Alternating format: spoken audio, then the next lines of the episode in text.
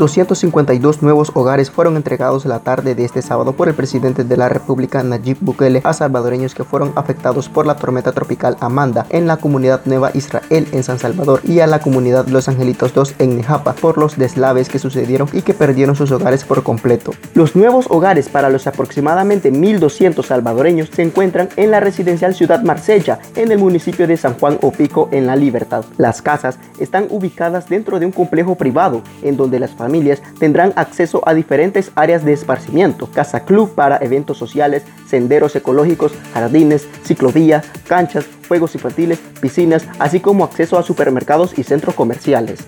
En conferencia de prensa, el presidente Nayib Bukele mencionó que es increíble cómo las lluvias a veces no es tan fuerte y puede causar tantas desgracias en nuestro país.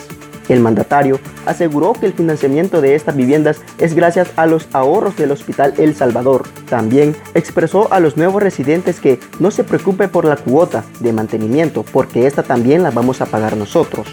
Mientras que los beneficiados dijeron estar muy agradecidos con el gobierno, ya que jamás esperaron recibir este tipo de beneficio tras perder sus casas.